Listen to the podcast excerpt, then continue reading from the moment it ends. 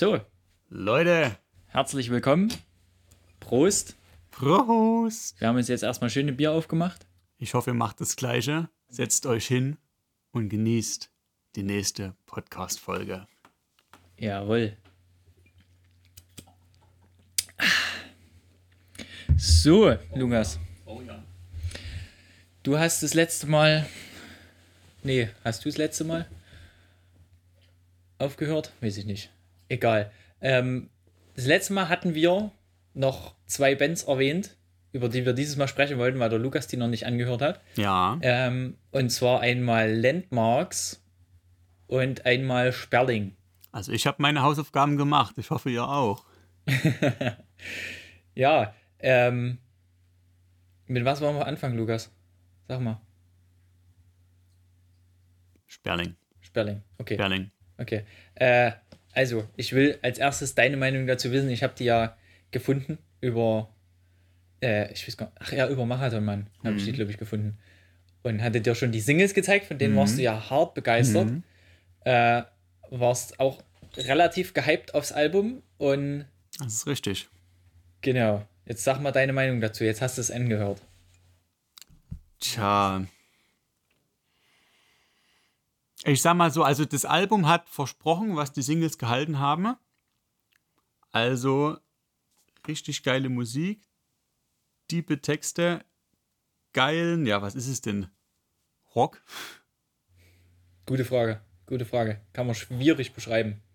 Na, hat voll und ganz die Erwartung erfüllt, aber halt auch nicht mehr geliefert als die Erwartung, finde ich. Okay, okay. Na, also es hat halt, die Singles waren ein guter Vorgeschmack, aber es ist halt auch nicht mehr passiert auf dem Album, als was man nach den Singles erwartet hätte. So. Das, das, das stimmt, ja. Es ist eins und eins der, der Stil durchgezogen, den sie Richtig, genau. bei den Singles Es, irgendwie gezeigt haben schon. genau, und das ist zum einen die Stärke des Albums, ich finde teilweise aber auch die Schwäche, weil ich muss echt sagen, ich fange mal mit den negativen Seiten an, so wie sich das gehört bei einer guten Rezension. ähm, dass es mir zwischendurch hat es mir fast ein bisschen Längen drin, einfach weil musikalisch halt nicht viel Abwechslung stattfindet.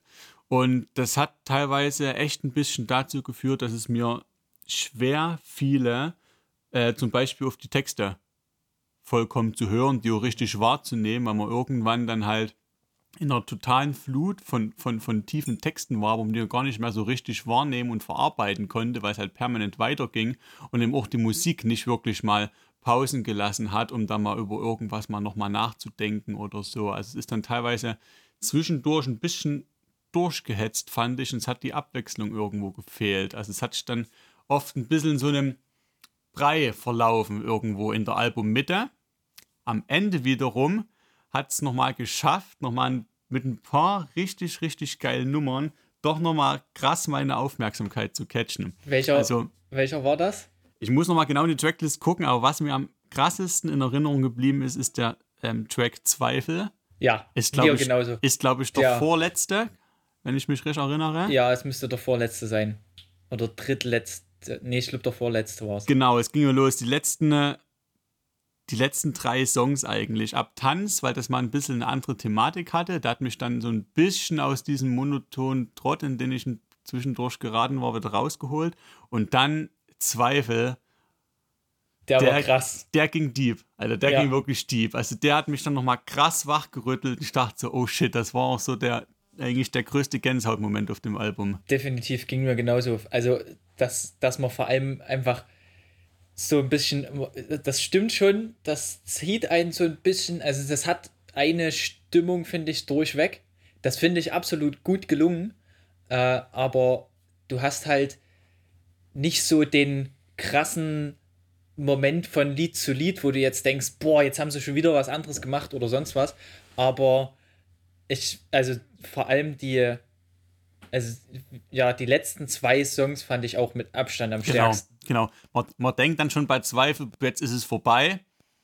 Wäre schon der perfekte Moment eigentlich zum Aufhören. Ich hatte schon die Kopfhörer schon abgesetzt, weil ich dachte, es ist das Album Schluss. Und dann kommt nochmal ähm, das Schlaflied zum Schluss. Ja, Hat es nochmal irgendwo wie ankommen lassen, so das Album. Ja, also das Schlaflied finde ich auch, finde ich, also lyrisch auch, Ja. boah, das hat mich dann, also da hatte ich ganz schön Gänsehaut und Zweifel war so wirklich der Moment, wo ich dann, also wo, wo man auch so ein bisschen in das monotone Hören von seiner Stimme reinkommt, also oder, oder drin war und dann den Text wirklich nicht mehr so ganz wahrgenommen hat. Also so ging es mir bei Tanz zum Beispiel, dass, dass ich den Text erst nach dem dritten, vierten Mal, vierten Mal hören wirklich ein bisschen realisiert habe oder so.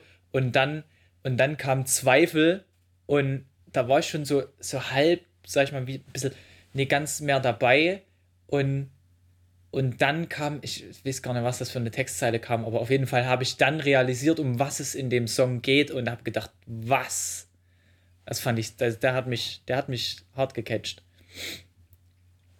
Ähm, was natürlich auch sehr geil, also das sind halt wie gesagt Zweifel, der Song, der sich raushebt aus dem Rest des Albums, auch mhm. das Schlaflied.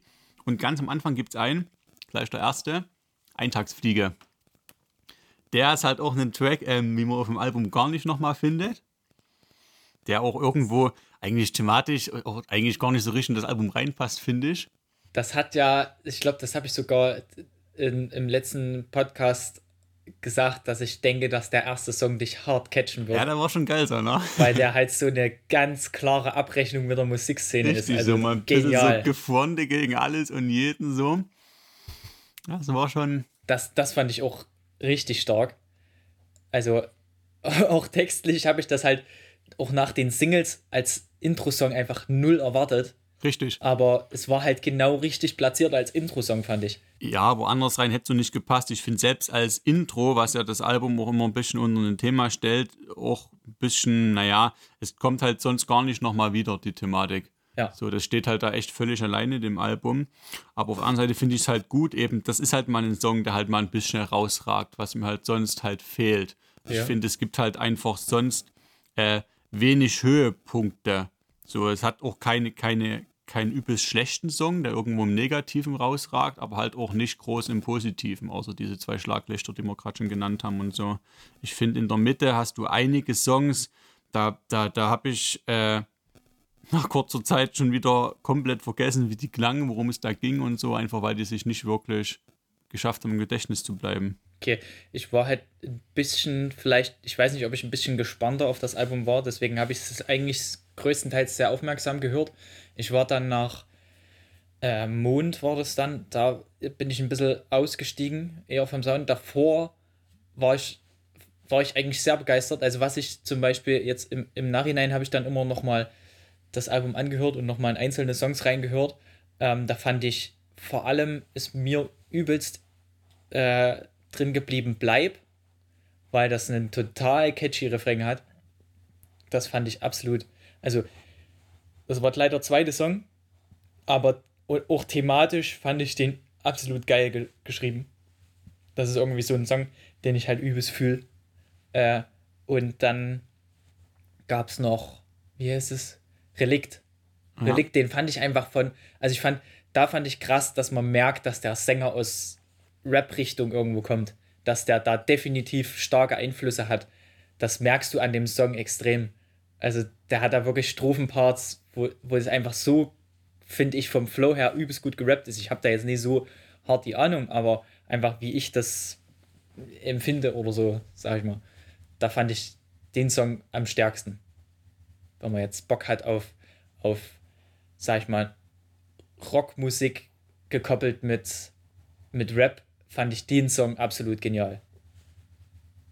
Hm. hm. Aber im Großen und Ganzen sind wir uns einig über Zweifel als gesamtbildstärksten als, Song, oder? Hab ich das richtig verstanden? Als stärksten Song auf jeden Fall Zweifel, ja. ja. Also ich fand natürlich, also ich mag, mag Mond sehr, mhm. aber das war ja schon der zweite Single, glaube ich.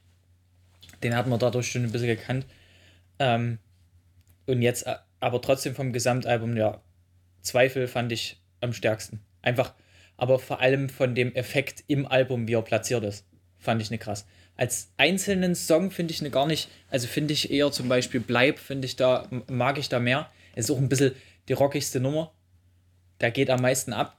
Ähm, und da finde ich, fand ich Zweifel jetzt als einzelnen Song relativ mittelmäßig vom Album, aber, aber dass er einfach so, also thematisch ist er brillant und wie er dort eingesetzt ist auf dem Album, dass du dann wirklich so denkst, ah, jetzt ist gleich vorbei und dann kommt nochmal dieser Song und, und nimmt dich textlich so mit, dass du denkst, boah, was, wie, wie ist das jetzt auf einmal auf dieses Thema gekommen so? Das fand ich krass. Und was ist deine Prognose? Es war jetzt deren Debütalbum. Denkst du, es ist ein Schritt hin zu einem Durchbruch für ein größeres Publikum oder werden sie auch weiter unterm Radar bleiben? Wie schätzt du das ein? Also irgendwo würde ich es ihnen ein bisschen wünschen. Ähm, weil ich, ich, ich finde die Kombination, die sie machen, sehr geil, weil also weil es halt nicht nur gerappt ist, sondern der, der Sänger auch, finde ich, gesangsmäßig schon irgendwie in, seiner, in seinem Stil was drauf hat, was da übelst gut harmoniert mit der Musik. Und was ich halt übelst an den liebe, ist, also ich, ich habe mich jetzt nicht weiter mit der Band beschäftigt, aber ich glaube, dass sie äh, einen Cellospieler in der Band haben. Und das ist so genial ja, eingesetzt, ja, dieses ja. Cello. Also, das ist der Wahnsinn. Das habe ich noch nie in so einer Musik gehört. Es kommt halt auch echt in, in jedem Lied eigentlich. Ja, ne? kommt wirklich in jedem Lied. Manchmal spielt es sogar die, die, die Liedmelodie. Und, aber so gut gemacht. Oder zum Beispiel bei Laut, wie das dort mit, mit unterschiedlichen, so ein bisschen schiefen äh, Tönen reingespielt ist und so. Also absolut genial. Das, das, aber im Endeffekt wünscht man das fast jedem kleinen Künstler, dass er bekannter wird. Mhm, ja, Aber richtig. ich denke, oder also ich würde nicht denken, dass die an ein wirklich großes, krasses Publikum vielleicht rankommen. Äh, einfach weil es zu spezielle Musik ist. Ja. Das macht sie, finde ich, absolut genial. Ich finde das immer fast schöner. Ich bin ja sowieso nie so auf Mainstream-Musik zu sprechen. Aber wobei wir gelernt haben, letzte Folge, dass wir keine Angst vor Popmusik mehr haben müssen. ja, ähm, aber zum Beispiel Blackout Problems ist ja auch näher. Nee, da irgendwie Mainstream-mäßig, obwohl sie fähiger, also Mainstream-fähiger geworden sind, sage ich mal, aber äh, ich, ich fände die, also gerade Sperling als ich, ich denke, das wird trotzdem eine Szeneband bleiben. Auch mit dem ersten Song Eintagsfliege setzen sie ja ein ganz klares Statement, wie sie zu, zu, großer Mainstream-Musik ja, ja, stehen. Da ist generell die Frage, ob sie das überhaupt jemals erreichen wollen, genau. Status. Und ich denke auch, ich denke auch, so eine Band ist perfekt aufgehoben in der Szene, einfach weil sie dort wirklich geschätzt werden für das, was sie als Band machen. Und im Mainstream würden sie dann einfach irgendwo laufen und rauf und runter und und jeder würde sich die Musik satt hören und das, das wäre schade für die Band. Also, das geht vielleicht bei anderen Künstlern, die da wirklich drauf aus sind oder so, aber, aber für die Band wäre es wirklich schade. Also, das sind auch keine Lieder, die du einfach so äh, in Dauerschleife laufen lässt, sondern das ist halt wirklich Musik. Da setzt du dich hin, du hörst die an, du gibst dir den Text dazu, du beschäftigst dich mit dem Song, was der aussagen will, aber du hörst das jetzt nicht übelst rauf und runter. So. Wobei ich mich aber auch frage, ähm, wie sie ihren Sound auch in Zukunft noch weiterentwickeln können. Ja, das, da bin ich auch gespannt. Ich finde, also, ich bin mittlerweile ein absoluter Freund von, von elektrischen oder ich sag mal, äh, Synthesizer-Sounds und so in Musik geworden. Ähm, wenn die einfach gut eingesetzt sind, kann das so krass viel bereichern. Also hätte ich bestimmt vor drei Jahren nie gesagt oder vor zwei Jahren. Aber ja, also ne, Blackout Problems haben da ganz viel mit Synthesizern gearbeitet. Absolut genial. Und das könnte ich mir vorstellen, dass es denen gerade vielleicht auch wirklich so ein bisschen beattechnisch noch ein bisschen mehr die Hip-Hop-Rock-Kombo zu ziehen irgendwo. Da, da ein bisschen mehr vielleicht elektronische Beats mit wirklicher Rockmusik zu kombinieren und so und, und dann wieder dieses Cello reinzuhauen, das, das kann übelst viel machen mit denen ihrer Mucke. Also könnte ich mir vorstellen, wenn die sich da weiter in die Richtung hin entwickeln, da werden sie auch, denke ich, sicherlich ein größeres Publikum finden. Das ist gut möglich. Okay, Elias. Jetzt wir hatten noch Landmarks. Eine andere Band, Landmarks. die wir als Hörempfehlung gegeben haben. Landmarks. also, ähm, ja. Ja. ich ich habe die gefunden eigentlich über, über ein YouTube-Video, eine Try Not to Headbang Challenge 2020, die ich absolut miserabel nicht bestanden habe. Keine Chance. ich habe da wirklich keine Chance. Also, klingt zwar doof, aber ich habe. Also, Try Not to Love Challenges oder sowas ist für mich da ein Kinderspiel. Ich, ich, ich krieg das nicht hin. Ich krieg das einfach nicht hin. Und dann kam halt äh, von Lost in the Wave von Landmarks dieser Breakdown am Anfang, der, der gleich so reinhaut. Das ist keine Chance.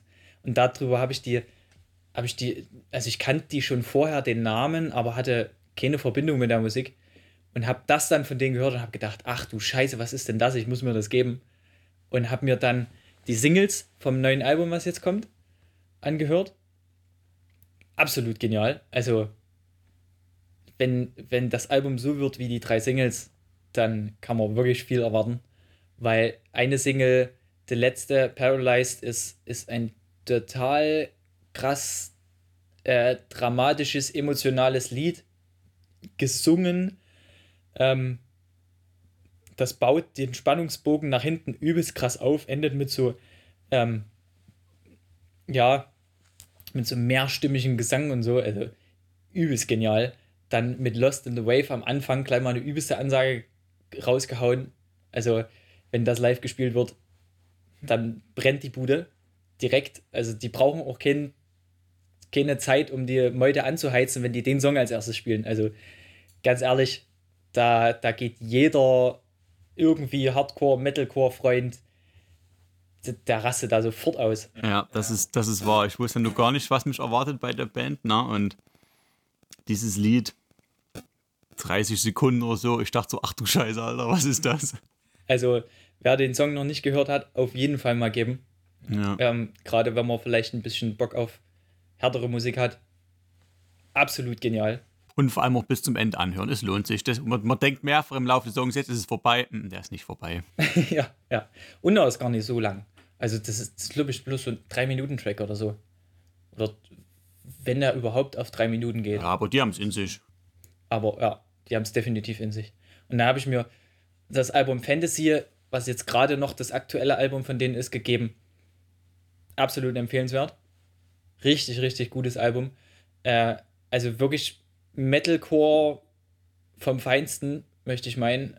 Ähm, die machen halt eine absolut geniale Kombo zwischen so sehr atmosphärischen, gesungenen Parts, die finde ich total unter die Haut gehen und, und übelst emotional sind und dann wieder im selben Song übelst ausrasten und so draufhauen und einfach der Sänger mit seinem Schaut, das ist, das klingt so aggressiv, das ist, oh, das ist einfach nur genial. Also, wer da keinen Bock kriegt auf so eine Musik, der hört so eine Musik nicht an. ja. Absolute Empfehlung wert. Definitiv. Wann kommt das Album? Oh, wann genau weiß ich gerade gar nicht. Ich glaube im. Ja, die releasen leider mit Architects zusammen. Ich glaube am 4. April oder so. Oh, Das erste Aprilwochenende. Und das Problem ist ja, dass Architects einfach die Größe im Metalcore mit Ja, sind. ja, ja. Und das kann einerseits, ich weiß nicht, ob das für die gut ist, aber ich denke, eher negativ, dass die dann wahrscheinlich ein bisschen unterm Radar bleiben am Release-Tag. das kann leider wirklich passieren. Ich meine, die Szene ist da zum Glück sehr entspannt. Also die, die, die Leute, die Bock auf die Mucke haben, hören zwei Alben am Tag an ohne Probleme. Ist richtig, aber- das wird auch längst nicht so dieses große Konkurrenzdenken sein, da wie es im, im Hip-Hop um dieses Ja. Stream-Gefische und Chartpostierungen. Das definitiv. Und also ich, ich vermute auch, wenn die Bands sich kennen, werden die sich auch definitiv gegenseitig empfehlen. Ja. So ist es meistens in der Szene, aber ähm, trotzdem, wenn, wenn man jetzt vielleicht auch von den, denke ich mal, Verkaufszahlen, ähm, werden viele, die vielleicht zwischen den beiden Bands so ein bisschen schwanken, tendenziell eher zu Architects gehen.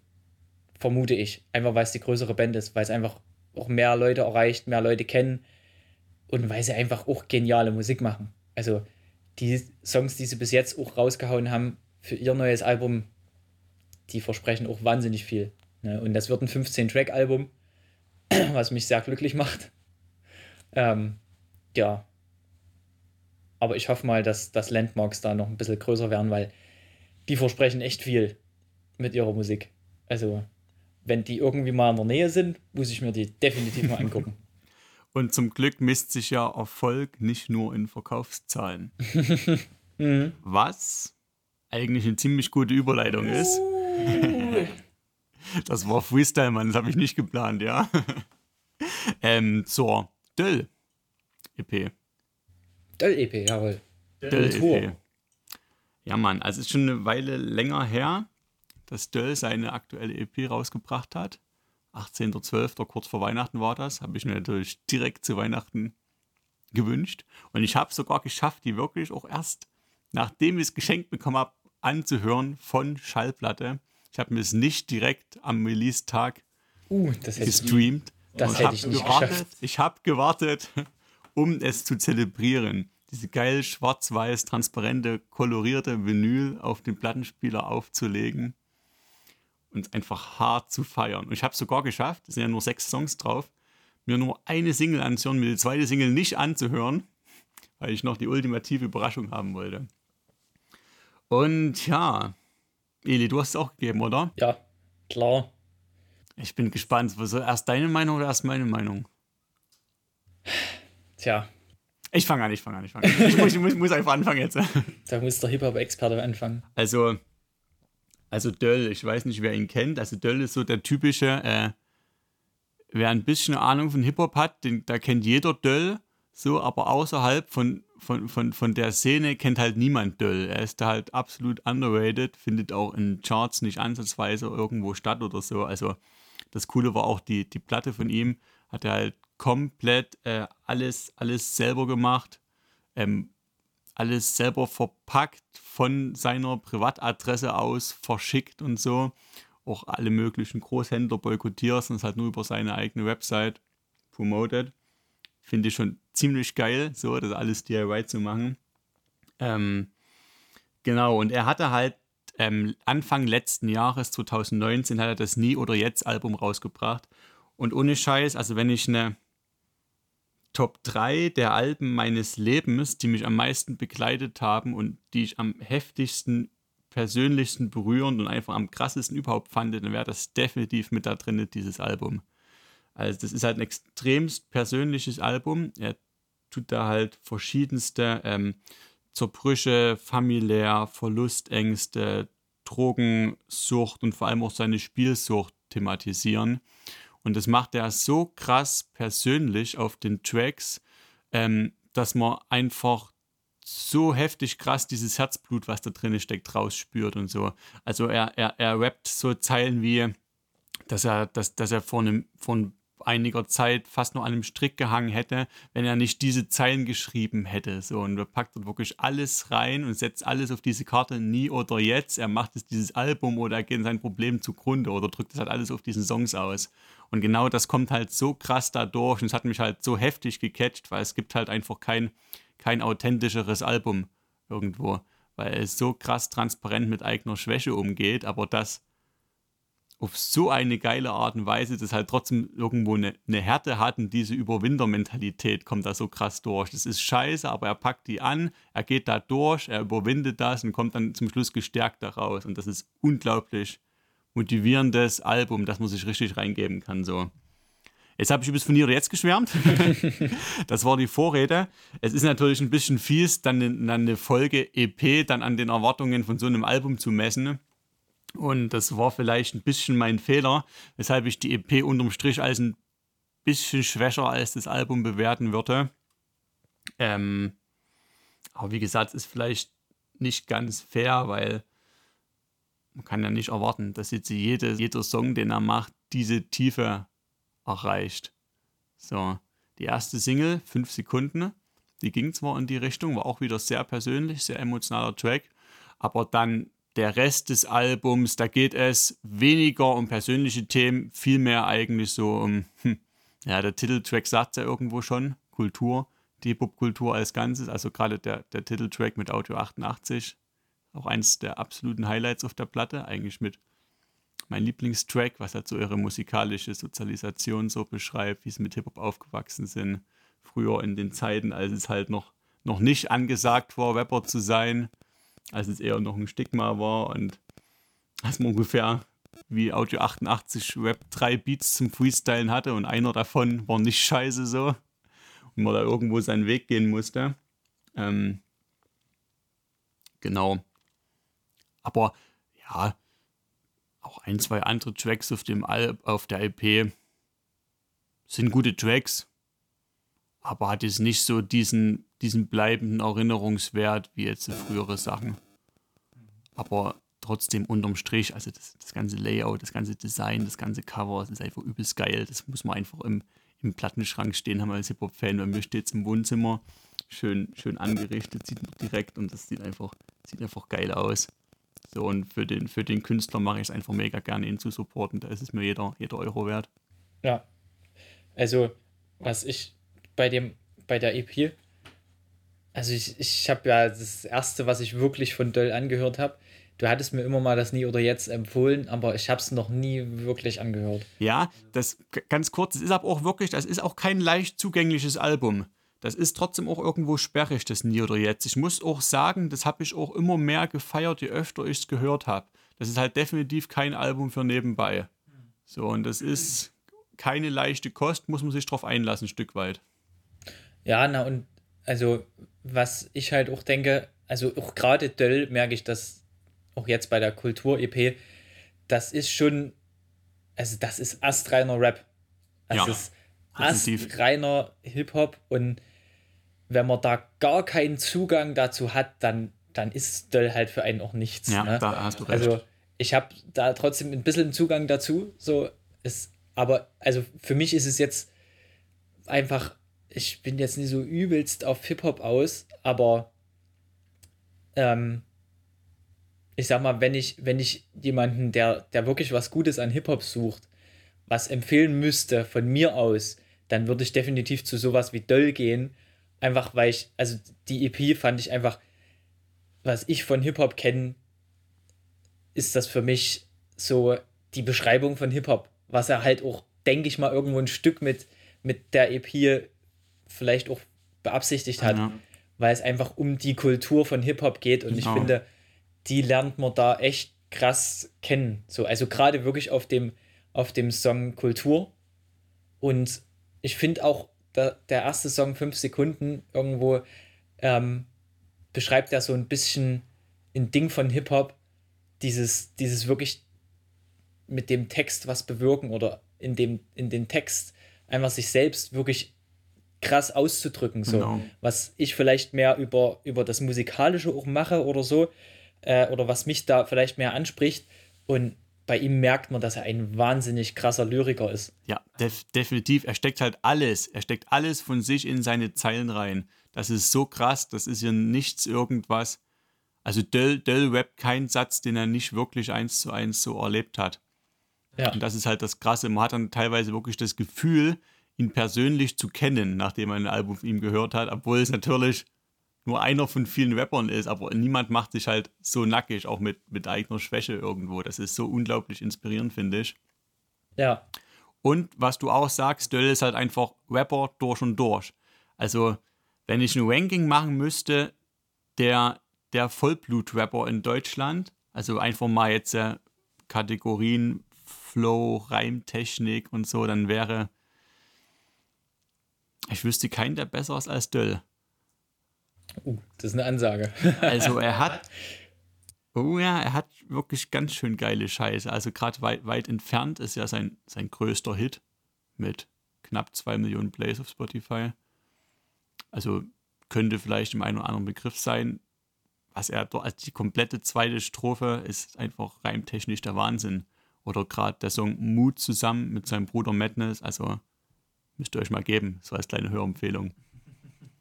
Und mal noch ein Side-Fact, wenn man hier gerade mal so ähm, reine Vollblut-Rapper-Ranking, wer sich da krass weit hochgearbeitet hat in letzter Zeit, äh, ist, ist Azumiot, finde ich. Er hat neulich mal einen, einen Freestyle auf Instagram gedelivered und das war heftigst, Alter. Er hat einfach mehr gekillt als die meisten Rapper, die ich kenne auf dem ganzen Album. Einfach mit einem scheiß, mit einem scheiß Instagram IGTV. Das war so krass. Und auch sein letztes Feature von letzter Woche, äh, auf dem, auf dem Dexter-Track, das ist irre.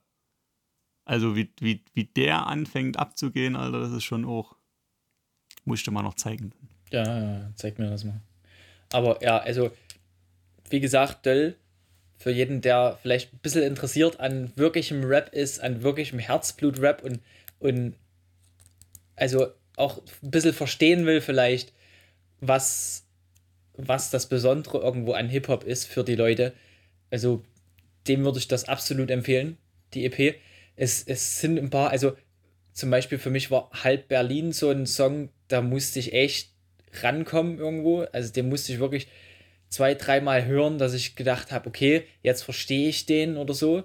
Ähm, aber es ist, ja, für jeden, der, der sich da mal, da, da mal ein bisschen reinschnuppern will, ist die EP auf jeden Fall absolut zu empfehlen. Mit sechs Tracks ist die schnell durchgehört.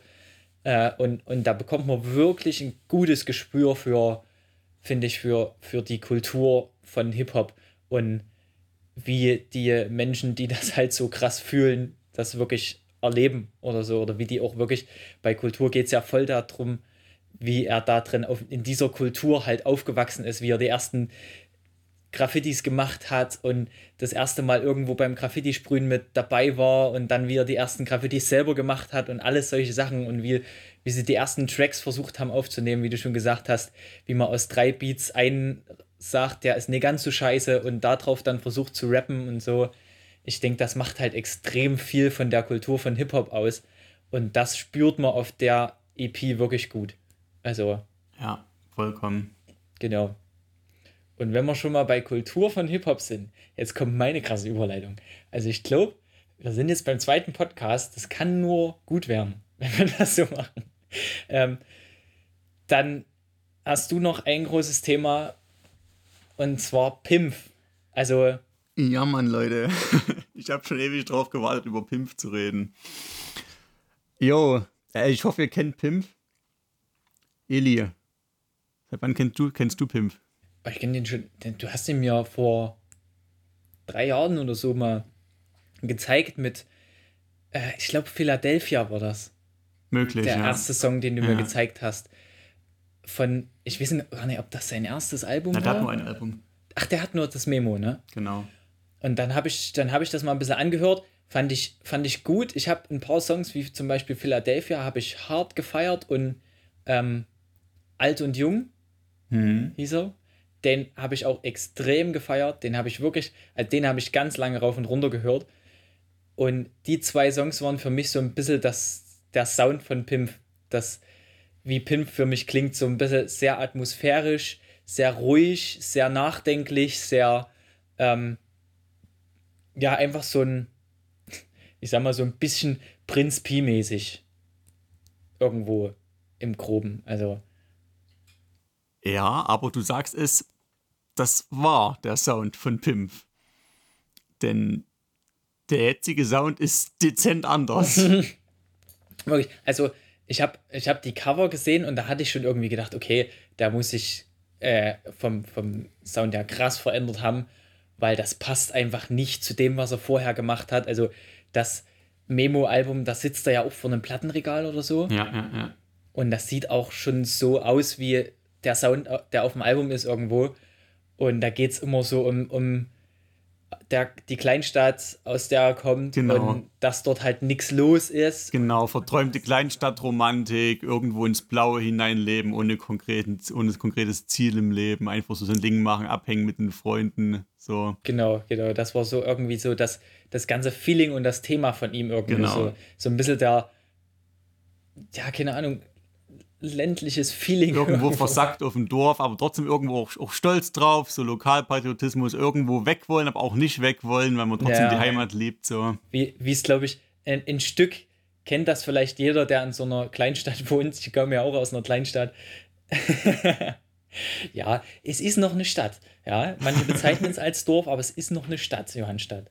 Äh, ja, also für die ist es vielleicht oft irgendwo nachvollziehbar, so dieses ja, nach, keine Ahnung, um sechs oder um acht ist einfach nichts mehr los, dann musst du halt selber gucken, dass du irgendwas unternimmst und irgendwas startest, weil die Bürgersteige sind hochgeklappt, die Menschen sind im Haus äh, ja, selbst wenn du draußen durch die Straßen ziehen würdest, passiert einfach nichts, außer dass du halt rumläufst, so. Äh, anders als es in der Stadt ist, wo du nachts um zwei, um drei noch rausgehen kannst und die Leute unterwegs sind und, und da irgendwo das Leben pulsiert, so ist es halt manchmal in der, in der Kleinstadt, oder so ist es halt in der Kleinstadt nicht. Ähm, und da muss man halt irgendwo selber gucken, dass, dass man was macht und was los ist. Und das war für mich, ja, Pimpf. Genau, also das war, das war der Pimpf, wie ich ihn kennengelernt habe und wie ich ihn lieben gelernt habe und wie ich ihm dann auch Elias empfohlen habe. Und dann hat er mich aber im Laufe seiner Karriere mehrfach krass geschockt, Pimpf, weil er kann sagen, also jetzt mal frei kategorisiert, er schon vier verschiedene Schaffensphasen hatte, würde ich sagen. Also Pimpf, falls du das hörst, Don't judge me if it's wrong. Also ist meine, meine subjektive Wahrnehmung. Äh, also mein erster großer Schock war, Pimpf, der melancholisch verträumte Typ, hat ja als Battle-Rapper angefangen. Ach so? Ja, der war krass erfolgreich beim Video-Battle-Turnier. Das waren Ach, seine aller, allerersten äh, Fußstapfen im Web. Das wusste ich nicht. Und das wusste ich halt auch nicht. Ich, ich personally bin jetzt nicht so der Battle-Rap-Fan. Ich sehe das, ja, ist nicht mein Ding, so, ne? Und als ich das dann schon gehört habe, dachte ich schon, krass, das kann doch nicht sein. Also wie, wie wird ein Battle-Rapper, wo man ja irgendwo Arroganz, Selbstbewusstsein, so krasse Flexerfähigkeit irgendwo braucht, so wie, wie macht er dann so einen krassen Wandel, dass er dann auf seinem ersten Soloalbum dann so einen Sound einschlägt, so. Dachte ich, okay, heftig, wie auch immer. Na, dann hat er eine ganze Weile so diesen melancholischen Sound gemacht und dann, tja, ging es vor anderthalb, zwei Jahren krass los, dass auf einmal eine ganz, ganz neue Inhaltsschwere in seine Texte reingekommen ist. Also er hat sich dann ziemlich krass von diesem ganzen, ja, von dieser ganzen Kleinstadtromantik losgesagt, hat eigentlich fast nur noch äh, krass politische Songs gemacht. Also ja, die, ja. Die kenne ich auch gar nicht. Doch, doch, der hatte, also der hatte zwischendurch, wie gesagt, das ging so vor anderthalb, zwei Jahren los, eine Phase, da kam wirklich in sehr hoher Frequenz, also bestimmt mehrere Songs im Monat, komplett reine politische Tracks. So teilweise zum Beispiel äh, eine Neuauflage von Leg dein Ohr auf die Schiene der Geschichte von Freundeskreis, ja. wo er so die ganzen äh, Ausschreitungen in Chemnitz thematisiert hat, den Anschlag von Hanau, von Halle, wo er sich mit diesen ganzen Themen auseinandersetzt. Und ja, also so diese, diese, diese Themen, auch teilweise, also Flüchtlinge, Klima, die ziehen sich halt durch die ganzen Songs durch.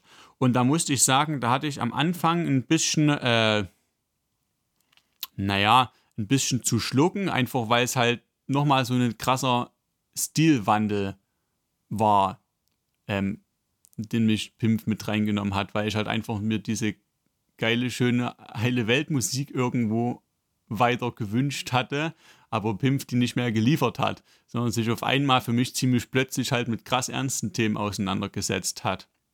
Wo ich auch nicht immer 100% mitgehen konnte, die mich aber trotzdem, nachdem ich mich darauf eingelassen habe, teilweise auch echt ins Nachdenken gebracht haben. Hm, hm. So, also das war eine interessante Entwicklung. Und dann kam die letzte und vierte große Schaffensphase, ich will nicht sagen Imagewandel, weil das, das trifft es nicht. Er bleibt trotzdem er selbst Er macht auch jetzt manchmal noch melancholische Tracks und so, halt einfach Weiterentwicklungen. Andere, andere Phasen, halt, wo er einfach Bock hat, was Neues zu machen.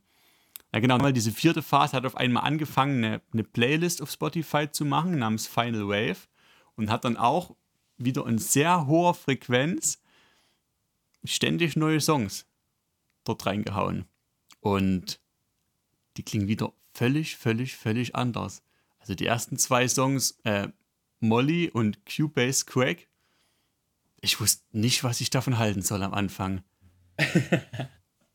also, Eli, wie würdest du es beschreiben? Er spielt ja da krass irgendwo mit so einem heftigen Retro-Flair, tut sich extremst zurückorientieren, so in seinem, in seinem ganzen Vibe, in der Covergestaltung. Ich weiß, sind das die späten 90er?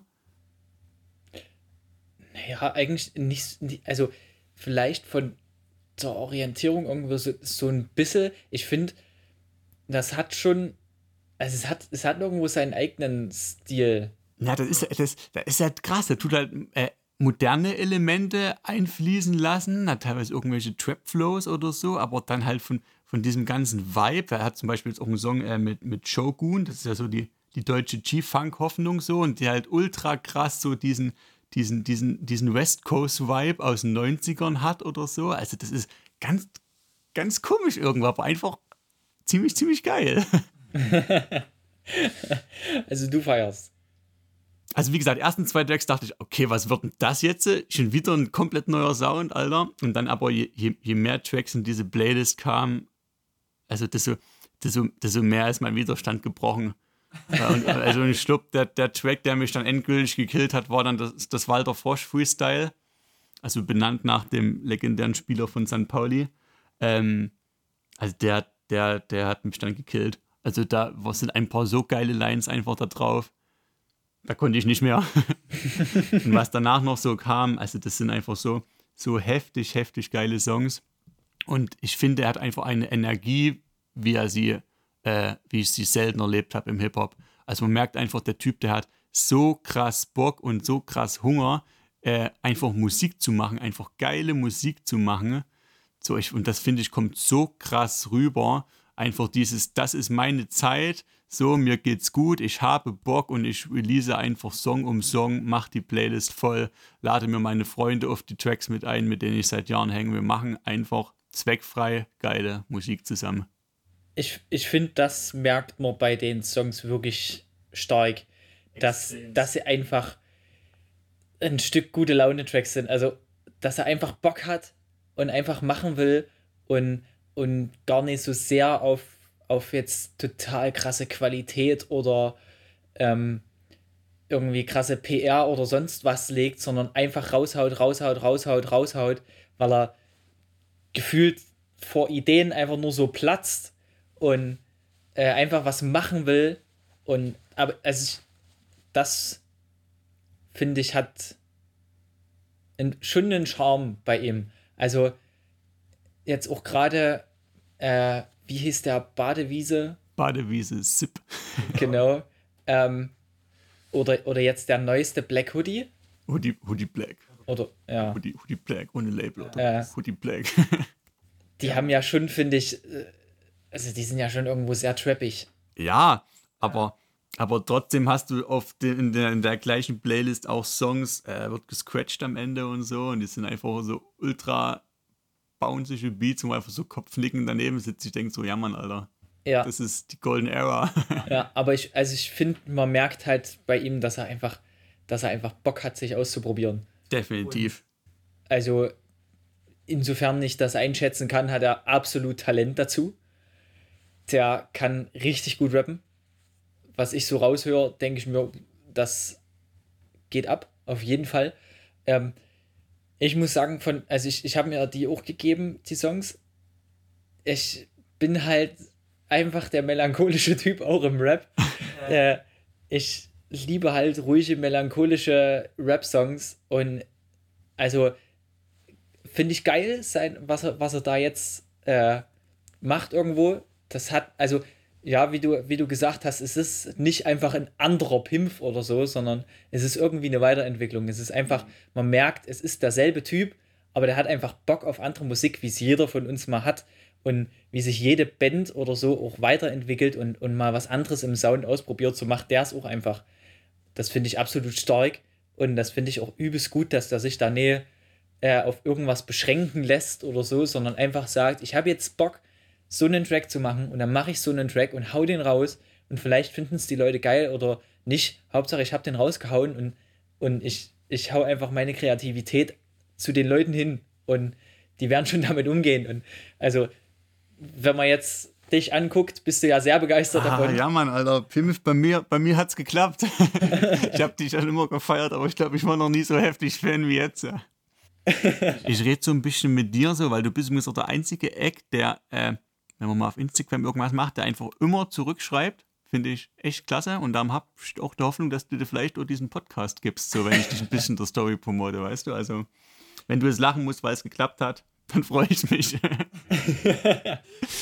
Aber er, er, hat ja auch die Kleinstadt jetzt äh, hinter sich gelassen, ne? wie ich es jetzt so verfolgt habe. Ist er jetzt von Hofgeismar auch nach, nach Hamburg gezogen.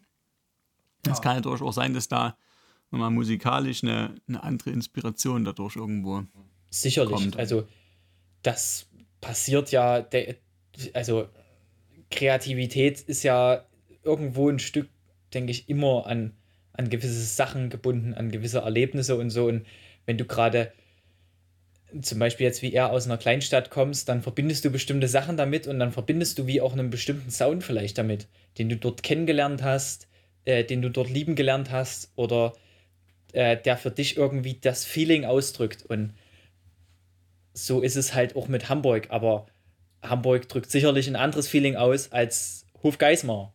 So. Vermutlich. Würde ich jetzt mal denken. So, ich glaube auch, wenn ich irgendwo anders zum wohnen würde, würde ich meine Musik auch anders machen. Das macht viel irgendwo. Einfach Einflüsse von außen. Ich bin sehr gespannt, in welche Richtung die Reise weitergeht. Es wird ja ähm, ausgesprochen kein Album. Ist ja wie gesagt ein Playlist-Album, was er macht. So, er meinte, es kamen durch schon viele Anfragen, ähm, ob es das mal auf Platte oder gar auf Kassette geben wird. Ähm, und er meinte, ja, wird's. Wenn sich die Playlist dann, dann fertig anfühlt, wird er es auch nochmal irgendwo haptisch zur Verfügung stellen. Ach, krass. Genau. Was letztendlich genau der Zweck ist, warum er nicht ein Album draus macht, wie man es kennt, das weiß ich letztendlich auch nicht so genau. Ich glaube einfach, weil in, bei einem Album erwartet man halt auch schnell irgendwo ein übergeordnetes Konzept, erwartet man irgendwo einen roten Faden, man erwartet, dass es irgendwo Singles gibt, die für das Album stehen und ich glaube, von diesen ganzen Strukturen wäre es einfach irgendwo ein Stück lossagen und halt einfach machen, worauf er gerade in dem Moment Bock hat und das raushauen. Eben, das merkt man bei seinem Sound. Ich denke, das ist wirklich so ein bisschen das, was dahinter steht. Der will einfach Mucke machen, Ja. unabhängig von irgendwelchen Konzepten oder so und will das an die Leute bringen. Und da ist das natürlich dafür wie gemacht. So, ne, auch gerade mit Streaming und so. Also, was gibt's Besseres, wo du einfach Track nach Track nach Track nach Track raushauen kannst und ja, Wobei das Album trotzdem auch prädestiniert für eine Kassette wäre. Also ohne Mist. Also da fände ich eine Schallplatte gar nicht so passend. Sowas, sowas muss es auf Kassette geben. Weil es einfach generell so diesen, diesen heftigen Retro-Flair hat. Da brauchst du einfach einen Tape. Und wenn das kommt, Digga, direkt bestellt. dann musst du mal schreiben. Also ich glaube, das wisst ihr schon. Ich glaube, bin ich nicht der Einzige, der nach dem Tape fragt. Das ist gut. Ja, Jo. So viel dazu. Ich habe die nächste Überleitung. Du hast nächste Überleitung. Ja, auf jeden Fall. Also wir sind definitiv, wir sollten YouTube-Videos machen, weil unsere Überleitungen sind Jetzt bin brillant. ich gespannt. Ähm, wenn wir von Musik machen, wie man das will, äh, oder wie man wirklich das an die Leute bringen will, von unabhängig von irgendwelchen Schemen, Systemen oder irgendwas, äh, wenn wir davon ausgehen, dann kommen wir zum nächsten Ding, was ich unbedingt besprechen muss, weil mich das irgendwo so umgehauen hat. Ähm, While She Sleeps. Ich habe die Band jahrelang ignoriert, weil ich irgendwo in meinem Kopf die so ein bisschen eingeordnet hatte als sehr metal-lastig, sehr schnell, sehr irgendwie so, ah nee, da kam ich nie so richtig ran. Hab immer mal in ein, zwei Tracks reingehört und hab gedacht, boah, nee, irgendwie ist das nicht so richtig was für mich. Ähm, und dann habe ich jetzt aus Motivation, den Podcast zu machen, ähm, habe ich mir gedacht, okay, ich gebe mir jetzt einfach mal die Band äh, und gönn mir mal das neueste Album von denen, was, was gerade das aktuellste ist, So What. Ähm, und habe den ersten Song angehört, habe gedacht, ja, ist eigentlich ganz gängig. So im Laufe des Songs habe ich gedacht, okay, doch, äh, es catcht mich schon. Dann fängt der zweite Song an und dann war es vorbei. Dann war es einfach aus. Dann, ich habe das Album seitdem nicht mehr ausgemacht, gefühlt. Also, ich habe das irgendwann letzte Woche wirklich angefangen zu hören und seitdem läuft das in absoluter Dauerschleife bei mir, weil es ist wahnsinnig genial.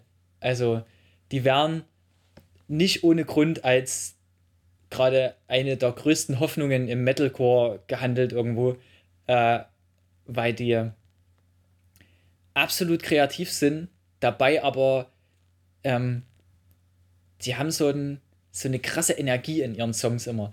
Das, jeder Song von denen treibt unwahrscheinlich. der von vorn bis hinten läuft der durch und, und das, das gibt dir einen, einen Bock auf die Musik. Das ist, also das ist absolut beeindruckend, wie die das schaffen, in ihre Musik zu bringen.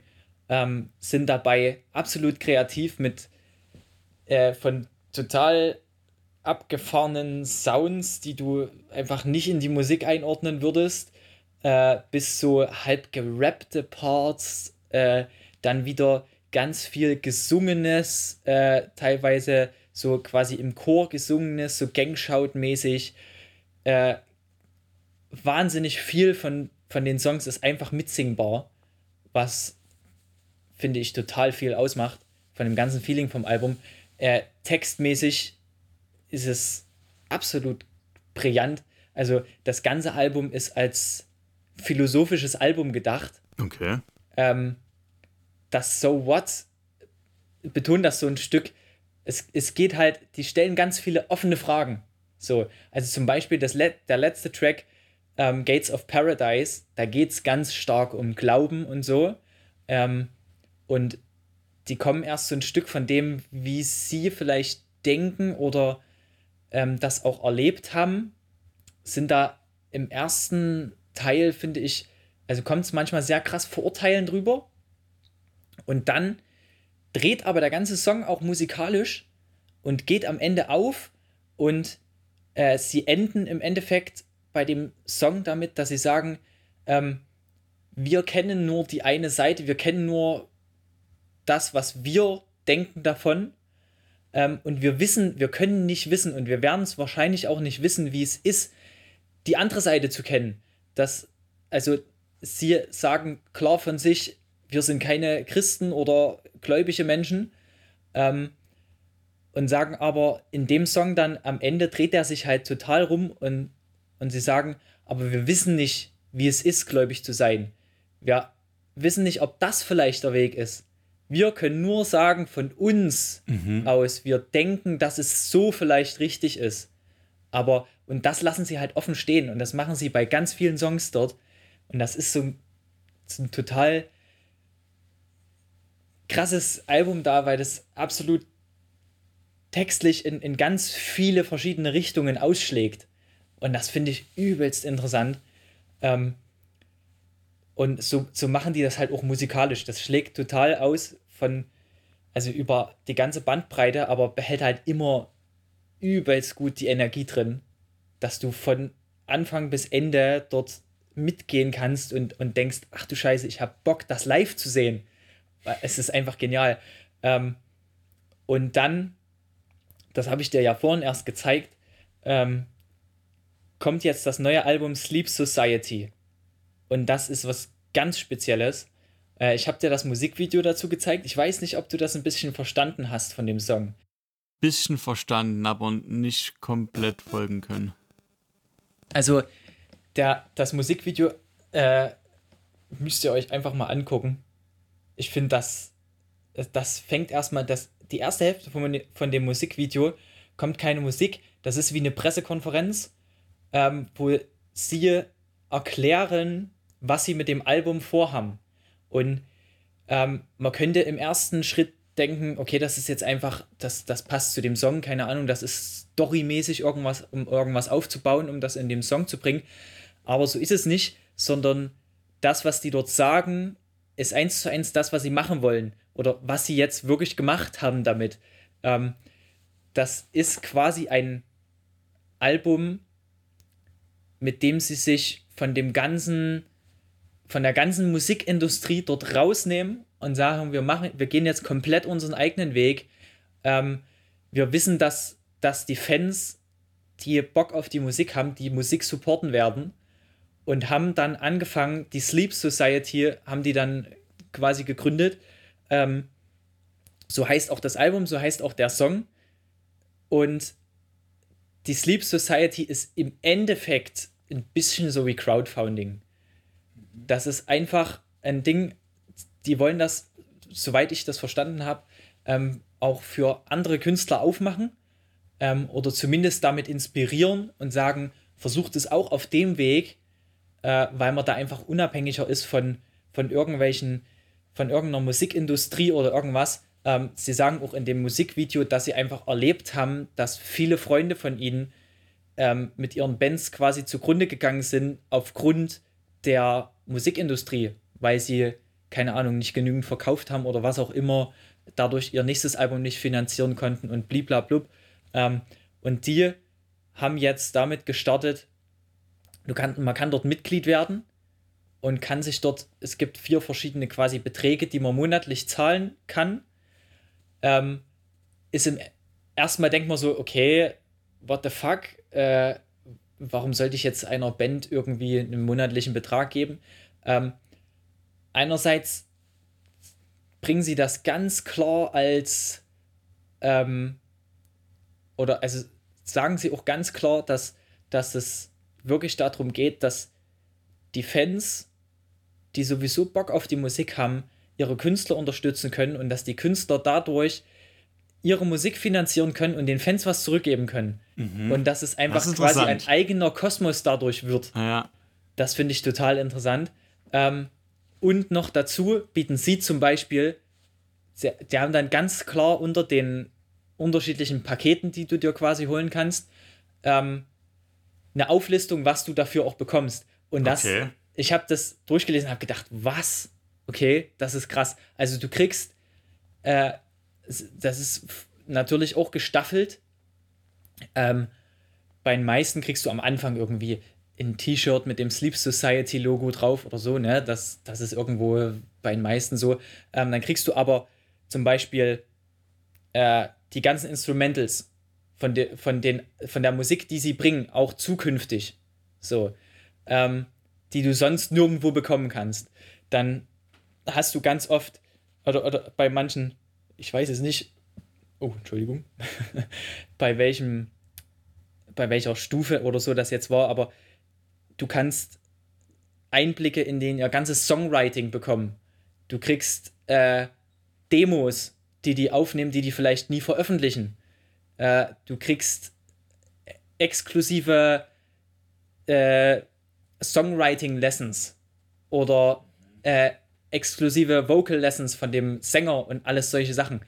Ähm, bis dahin, dass du, wenn du das äh, größte Member quasi wirst, da zahlst du natürlich auch ganz schön viel Kohle dafür, aber da kriegst du im Endeffekt jeden Scheiß von denen. Also du kriegst alle unveröffentlichten Songs, die es noch nie gab, du kriegst alle Instrumentals, du kriegst äh, Vocal Lessons, alles was, das ist total crazy. Du kriegst Krass. Ähm, und, und bis dahin, dass die sagen, also bei dem, bei der höchsten Preisbranche quasi kriegst du äh, zu jeder Headline-Show, äh, zu, zu, jeder Headline-Tour, die die spielen, kriegst du kostenlosen Eintritt. Krass. Für die Konzerte. Plus, äh, sie werden auch noch exklusive Konzerte nur für die Member von der Sleep Society machen. Wow. Und solche Sachen, wo die dann halt das viel kleiner gestalten, viel persönlicher, wo du die direkt quasi Meet and Greet machen kannst und so. Also es ist total krass aufgezogen. Und das ganze Album zielt halt jetzt irgendwie darauf ab. Darauf, darauf Bock zu machen, quasi. Genau, es, es heißt auch Sleep Society, das, das spiegelt das, den ganzen quasi Kampf mit der Musikindustrie so wieder. Weil sie dem irgendwie sagen, da haben wir keinen Bock drauf. Wir haben das jetzt lange erlebt. Wir haben erlebt, wie Bands daran zugrunde gegangen sind. Und äh, die sind sowieso immer sehr kritisch mit solchen Sachen, auch mit der ganzen Musikindustrie und auch immer sehr gesellschaftskritisch in ihrer Musik. Äh, aber damit zielen sie halt, also sagen sie halt, wir gehen jetzt, wir steigen da komplett aus und machen nur noch von Fans für Fans im Endeffekt. Das finde ich total interessant. Also, das finde ich so genial, wie die das aufziehen. Genau weiß ich gerade noch nicht so richtig, was ich davon halten soll, ehrlich gesagt. Also ist ein krasses Konzept, aber ich tue mich irgendwie ein bisschen schwer damit, dass dann auch, ist ja dann trotzdem letztendlich durch und durch wirtschaftlich dieses Prinzip, je mehr du gibst, desto mehr kriegst du auch. So dann auch irgendwo so eine Abstufung zu machen unter den Fans du kriegst nur bessere Leistungen, wenn du auch mehr dafür bezahlst. In Stück ja. Ähm, andererseits hast du ähm, auch unterschiedliche Leistungen pro. Also du hast zum Beispiel die ähm, Vocal Lessons soweit ich weiß, nur bei ein oder zwei Preissegmenten, sag ich mal. Ähm, du hast unterschiedliche Leistungen pro Segment, aber also ich sag mal, das ist auch ein Stück szenebedingt. Ich glaube, in vielen anderen Musikszenen würde das nicht so funktionieren, ähm, weil in der Szene ist es enorm, dass, dass einfach die Fans die Band supporten wollen und da überhaupt nicht eigentlich zurückschrecken vor dem, okay, ich zahle jetzt monatlich 20 Euro, um eine Band zu supporten, die einfach geile Scheiße macht. So. Das ist da, weil im Endeffekt in der Branche kann fast keine Band wahrscheinlich wirklich von der Musik leben. Also das ist sehr schwierig, auf die Größe zu kommen, dass du wirklich sagst, ich kann Vollblutmusiker, volle Vollzeit sein und kann damit eine Familie ernähren. Ich glaube, das ist höchstens bei den allergrößten in der Szene der Fall. So. Also quasi wie ein, ein Abo für exklusive Leistungen der Band. das klingt gut. Aber irgendwo ein Stück weit ja. Ja, also was ich halt nice finde, ist halt dieser äh, vom Fan für den Fan Charakter. So, das nimmt halt ein bisschen auch dieses hart wirtschaftlich-kapitalistische da irgendwo ein bisschen raus. So, ähm, was mich noch interessieren würde, inwieweit, also wie sollten das dann aussehen, wenn dann andere Bands damit einsteigen können? Das also, weiß ich nicht genau. Also, dass ähm, man dann auch für, für das Geld dann noch von anderen Bands noch Leistungen kriegt, oder? Das weiß ich nicht. Ich weiß nicht genau, ob sie jetzt quasi das planen. Äh, das das habe ich noch nicht ganz wirklich verstanden, ob sie planen, dass, eine, dass Bands auch in die Sleep Society mit reinkommen können oder ob das einfach als äh, Inspiration gedacht ist. Es kann so funktionieren, versucht's. So. Und äh, dass sie im Endeffekt vielleicht auch sagen, das, das weiß ich nicht so genau, dass sie vielleicht auch sagen, ähm, wenn ihr das versuchen wollt, wir, vers wir unterstützen euch dabei, indem wir das teilen mit den ganzen Membern und sagen, die Band macht das jetzt auch, guckt mal dort rein, guckt, was ihr, ob ihr die unterstützen könnt oder vielleicht, keine Ahnung, die mit auf, auf ihre Headline-Tour nehmen oder wie auch immer. Das weiß ich nicht genau, wie das funktioniert. Ähm, das ist auch, wie gesagt, das ist jetzt irgendwie in den Startlöchern, habe ich das Gefühl. Aber was das Krasse ist, äh, ich habe dort mal reingeguckt, also dass die zwei obersten Preisbudgets waren, also sind begrenzt auf Teilnehmer. Da gibt es bloß so und so viel, die das mhm. äh, kaufen können, damit es wahrscheinlich nicht, nicht zu viele werden oder was auch immer, ähm, was da der Grund ist. Aber auf jeden Fall äh, sind die dort, also die, die höchste Preis, das höchste, das höchste Preislevel, da kannst du nicht mehr dran teilnehmen. Das ist schon komplett ausverkauft. Und das unter, das darunter ist, hast du, glaube ich, noch gerade so 200 Plätze jetzt, wo ich letztens geguckt habe. Hast du gleich einen Platz gesichert, ne? nee, also ich, ich feiere das hart. Auf jeden Fall, was sie da machen. Da müsste ich aber noch mehr die Band erstmal verstehen ja, und hart und, und, und wirklich sagen, ich, ich liebe das übelst, was, was sie da alles machen. Natürlich, wenn ich jetzt sagen könnte, ich habe die Kohle einfach übrig, dann würde ich es sofort machen. Ich finde es absolut genial. Also auch die Idee zu sagen, wir möchten damit wirklich andere Bands befähigen, äh, sich nicht klein kriegen zu lassen von irgendwie irgendwas, ihr müsst so und so viel Absatz bringen oder was auch immer äh, sondern einfach zu sagen, wenn ihr geile Musik macht und Fans habt, dann gibt es eine Möglichkeit, das an die Fans zu bringen und, und diesen Stil von Musik und, und diesen Lifestyle zu machen und, und zu leben. So, das finde ich halt einfach geil. Dass diese, diese Vorstellung zu sagen, äh, gerade auch vielleicht für kleinere Bands, ich meine, Why She Sleeps ist wirklich der Nummer in, im Metalcore die sind keine kleine Band, die sind wirklich groß mittlerweile. Ähm, aber da halt einfach das, das Zeichen zu setzen und zu sagen, ihr könnt das schaffen. Es, es ist möglich, anders durchzukommen und eure Musik, eure Leidenschaft zu leben, auch wenn vielleicht keine Ahnung, ihr nicht an ein großes Label kommt oder äh, ihr nicht den krassen Marketing-Typen oder sonst was habt. So, ne? Ja, ja ich finde es generell krass. Also eigentlich fast alle von den Acts, die wir heute vorgestellt haben, haben so ihre Strategien gefunden, irgendwo aus dieser Mainstream-Musikindustrie irgendwo auszubrechen.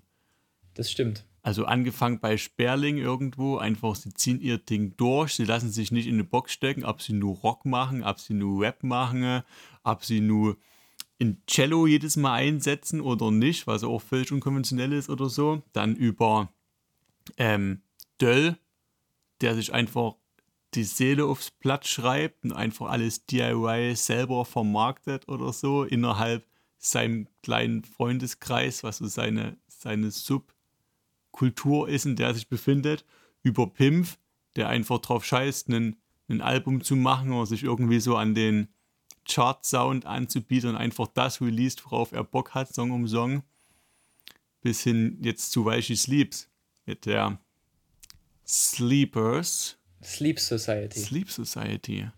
Ja, von While She Sleeps. Got it. ja, aber das, also, das hat mich echt begeistert. Einfach die Idee dahinter. Einfach so ein, auch gerade in der Szene irgendwo so ein, weil die, die Szene ist, ist sehr auch darauf aus, die, oder ich sag mal, dort, dort ist sehr krass der, der Fansupport einfach wirklich da. Ja. Und, und da zu sagen, wir wollen das enger gestalten. Wir wollen nicht äh, über ein Label und dann irgendwo groß unsere Plakate schalten oder so, sondern wir ja. wollen die Leute, die wirklich unsere Musik feiern, die uns feiern, denen wollen wir was zurückgeben. Und, und dann zu sagen, ihr supportet uns und wir geben euch dafür das Beste, was wir machen können. Und ja, ich meine, im Endeffekt ist es, finanzierst du damit jemanden sein Künstlerleben. So. Ja. Was Irgendwo. könnte es Schöneres geben? Was könnte es Schöneres geben? ja, das, ja, das finde ich halt einfach irgendwie total geil. Weil klar ist das nee, das Nonplusultra irgendwo, weiß ich nicht, aber ähm, einfach den, den Gedanken, dass man halt nicht an so ein Musiksystem, Chartsystem gebunden ist, sondern einfach sagen kann, ja, fuck off, ich mach's auf meine Art und Weise und es funktioniert und ich, ich kann es mir finanzieren, weil das Problem ist ganz oft, glaube ich, dass, dass es halt wirklich leider am finanziellen scheitert, ganz oft. Bei ganz vielen Bands, die dann vielleicht sich auflösen, obwohl die gerade das heftigste Album überhaupt rausgebracht haben. Oder die einfach fünf, sechs, sieben Jahre keine Chance haben, ein Album zu produzieren, weil die nicht die finanziellen Möglichkeiten haben. Ähm, und da zu sagen, ich versuche das auf eine andere Art und Weise, ich versuche es unkonventionell und, äh, und da halt als die große Band natürlich äh, das irgendwo das Zeichen zu setzen. Die sind einfach, wie gesagt, eine, eine übelste Größe in dem Genre und, und da zu sagen, wir setzen ein Zeichen, dass es möglich ist. Und wir wollen auch, auch vielleicht, wenn es möglich ist, Bands supporten, dass sie das so umsetzen können, dass sie ihre Musik rausbringen können, dass sie ihre Musik produzieren können, dass sie ihre Musik qualitativ gut produzieren können, ohne dabei battlearm zu werden oder ohne dabei irgendwann zu sagen, fuck, wir können es uns nicht mehr leisten. Ich würde es zwar gern, aber wir haben keine Chance. So. Weil letztendlich geht es um die Kultur. Genau. Richtig. Punkt.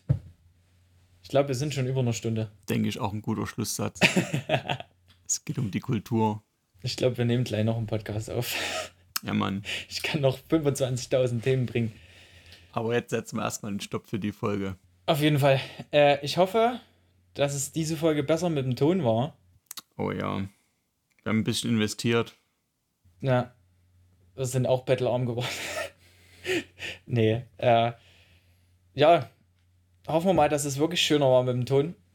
Mal sehen, was unsere Aufnahmen so sagen. zur Not muss man alles nochmal aufnehmen und halb so begeistert davon reden. Übrigens an dieser Stelle äh, mal vielen Dank für den krassen Support aus der ersten Folge. Auch wenn besonders mein Ton jetzt noch nicht das Gelbe vom Ei war. Trotzdem vielen, vielen Dank an das ganze positive Feedback, was mich erreicht hat. Und ja, man, Jawohl. ich denke, wir haben Lust auf, auf mehr. Wir müssen jetzt auf jeden Fall schon einen, einen Namen für unsere Fenster ersten Stunde festlegen. Vielleicht eher erstmal für die Podcast-Folge. ja, das auch. Aber da habe ich schon eine Idee. Okay, die berät man dann. Also dann, Leute. Es Bis war mir eine Ehre. Mal. Jetzt haben wir doppelt übereinander geredet. Es war mir eine Ehre. Bis zum nächsten Mal.